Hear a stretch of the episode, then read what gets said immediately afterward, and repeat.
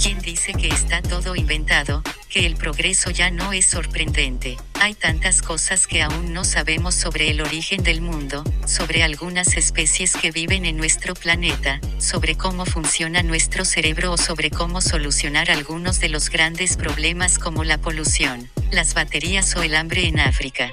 संदीप Tiwari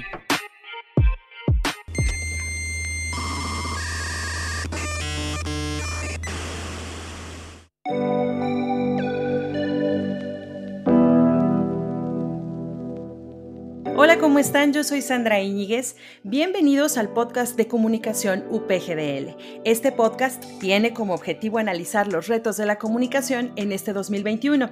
Hoy tenemos con nosotros a Elba Díaz Cerveró, doctora en periodismo y profesora titular de periodismo digital y nuevos medios periodísticos. Ella es secretaria de investigación en la Universidad Panamericana Campus Guadalajara y sus principales líneas de análisis son la cobertura periodística del crimen organizado y las nuevas tecnologías aplicadas a la comunicación. Ha publicado más de una veintena de capítulos y artículos científicos, un libro de su autoría y ha coordinado cuatro más. Es miembro del Sistema Nacional de Investigadores, SNI, del Consejo Nacional de Ciencia y Tecnología, CONACYT. Bienvenida, Elba. Muchas gracias. Gracias por estar con nosotros. El tema de hoy es periodismo y comunicación post pandemia. La comunicación pues es un fenómeno complejo y es cambiante. Lo hemos visto y lo hemos vivido a partir de esta pandemia mundial del COVID-19, Elba. ¿Cuáles consideras que han sido los cambios más relevantes en lo que respecta a la comunicación? Pues justamente creo que la comunicación ha sido la protagonista de todo el cambio, porque ha estado en todo, desde la manera en la que nos relacionábamos con nuestras familias, a, a las que no podíamos visitar, como la manera en la que llevábamos a cabo nuestros trabajos, tanto si manteníamos juntas en nuestras empresas con otros compañeros, como el hecho mismo, en nuestro caso, al ser profesores, de dar las clases en línea. Así que creo que la comunicación ha sido la gran protagonista. Y desde el punto de vista de los medios en sí mismos, creo que han aprovechado esta pandemia para poder acercarse a sus audiencias a través también de estas situaciones eh, en línea en la que han podido conocer más de cerca cómo son esas audiencias, qué es lo que buscan en los medios para poder así perfeccionarse. Entonces creo que los que lo han sabido hacer bien han tenido a la comunicación de su lado en esta época de pandemia o han sabido aprovechar esa comunicación para unos fines que ahora mismo ya se están viendo. Por ejemplo, gracias a las consultas del país, eh, del diario El País, ah, pues han conseguido implantarse en México en plena pandemia y se están expandiendo justamente en esta época en la que para otros ha sido una crisis absoluta y sin embargo en este diario español han sabido, digamos que, materializar o potenciar esa relación y eh, ahora mismo están aprovechando, sin embargo, que ya se puede uno conectar en persona para invitar a sus audiencias de manera presencial al periódico. Por lo tanto, creo que si uno ha sabido capitalizar bien la pandemia, es probable que haya podido sacar algo provechoso con la comunicación de su parte. Así es, y también las audiencias se han dado cuenta de la participación que tienen, porque tú nos hablas pues de los medios, ¿no? De cómo, cómo, cómo pueden aprovechar toda esta situación, pero también es cierto que las audiencias se han dado cuenta que hay una oportunidad abierta para ellos. ¿Qué papel tienen estas audiencias en el cambio en la comunicación? Justamente, fíjate, muy buena pregunta porque las audiencias ahora mismo pueden sentirse más empoderadas que nunca. Este término del empoderamiento ciudadano creo que es muy interesante y hacia ahí va la comunicación hoy en día porque gracias a la tecnología, y lo hemos visto como te decía antes en la pandemia, también las audiencias pueden participar de manera más activa en los medios, de forma que el discurso de esos medios ya no sea solamente como un monólogo como lo era antes, sino que permita saber qué es lo que opina la ciudadanía e incluso eh, que, que ésta contribuya con contenido propio en los medios creo que esa es una, pues un avance bastante importante que permiten los medios hoy en día y que no deberíamos desaprovechar ni como medios ni como ciudadanos. Ahora, ¿qué pasa con la relación periodismo y precisamente estas audiencias, estos ciudadanos que toman también muchas veces el papel de cierto periodismo urbano, lo vamos a decir, ¿no? O de calle? ¿Seguirá existiendo la libertad de expresión en los medios de comunicación para ambas partes?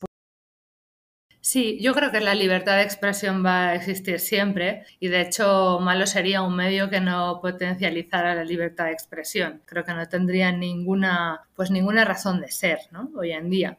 Pero sí es cierto que el medio debe disponer y ofrecer eh, buenas opciones a, sus, a los ciudadanos y a sus usuarios para que puedan participar en él, lo cual no siempre es fácil porque la verdad es que parece que todo ciudadano lleva dentro un periodista.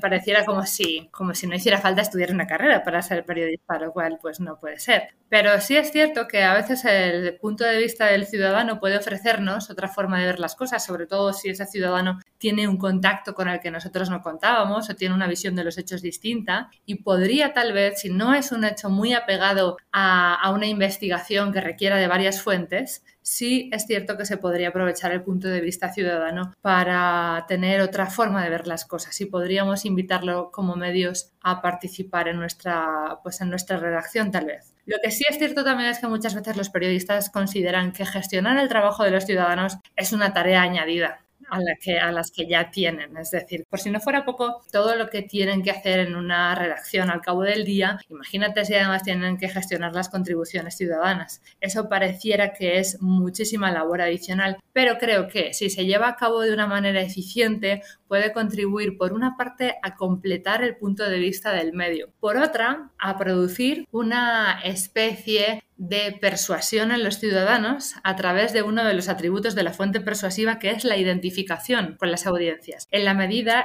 en que ese que escribe es igual de audiencia que el otro. Es decir, que no es percibido como un periodista, sino como alguien como yo, como lector, como usuario. Y ahí se puede producir una muy buena persuasión que al final genera, lo que genera es eh, una fidelización de las audiencias, lo que hoy en día también llamamos engagement. Creo que esa, esa, esa postura, si la sabemos gestionar bien, además de gratis, es muy rentable. Y también beneficiosa como sociedad, Elba, porque creo que además esto logra un llamado a la acción, ¿no? A que la gente no solamente nos, nos ayude a completar esta información, sino también se entere de lo que está sucediendo, lo viva, vea que es real, ya no es de, eh, nada más a través del medio como observador y se involucre en las situaciones. Exacto. Y de paso nos ayude esto a generar o a contribuir o potenciar la credibilidad tan perdida, ¿no? Muchas veces en los medios, sobre todo aquí en México. Justamente hablando de eso, Elba, ¿cómo ves el presente y el futuro del periodismo en México? Hemos pasado por muchas etapas desde la llamada ley Mordaza hasta la falta justamente de credibilidad. ¿Cuál consideras que es nuestro presente y futuro? Bueno, pues el presente, eh, si antes, si, estás comentando tú la ley Mordaza, el presente es el de la ley Chayote, ¿no? También, muchos periodistas están o medios de alguna manera le batallan muchísimo porque saben que no tienen la simpatía del presidente, aunque esa ley es del gobierno anterior, pero justamente se puso en marcha con la llegada de este gobierno pero ciertamente yo creo que para no llamarnos a engaño y para que las cosas fluyan, ya que me preguntas por el futuro, aunque no tengo una bola de cristal para poder decirte qué pasará en un futuro, sí es cierto que los periodistas y los medios, si quieren independencia editorial, tendrán que tener una independencia financiera. Y eso pasa simplemente por convencer, digo simplemente, pero en realidad es una tarea muy difícil, como te podrás imaginar, por convencer a los ciudadanos de que lo que ellos publican vale la pena. Y cuando digo que vale la pena es que tiene que convencernos como ciudadanos para que paguemos por esa información. Hablabas de la importancia de hacer la carrera, de tener los estudios, que no, no cualquiera puede hacerlo. ¿Qué le dirías a todos aquellos jóvenes que están pensando seriamente en entrar a esta carrera de periodismo? Pues que no se pierdan esa oportunidad, porque podrán experimentar desde luego unos estudios que te ofrecen una visión muy panorámica de todo en la vida, no solo de lo que es el periodismo, sino, como se decía en mi época, decíamos que el periodista es alguien que sabe un poco de todo. Siempre estaba el malo que decía y mucho de nada. Pero ciertamente la carrera de periodismo te ofrece la posibilidad de abordar muchas materias que en el peor de los casos lo que van a hacer es enriquecer tu cultura. Y si la aprovechas muy bien, entonces vas a poder convertirte en alguien con autoridad porque tienes el poder de la información. Como se decía también en mi carrera, el poder de la información no solo te permite hablar sobre los que hablan, informar sobre los que informan, sino incluso juzgar a los que juzgan. Así que la verdad es que el periodismo creo que es una carrera muy enriquecedora desde todo punto y si se ejerce con valentía, creo que te puede hacer muy feliz.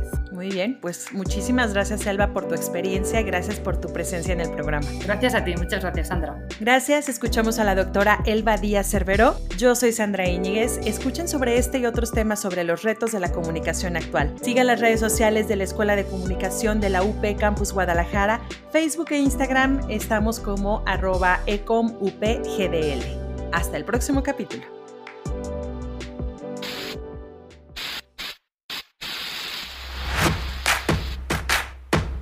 Comunicación. ECOM. Universidad Panamericana, Campus Guadalajara.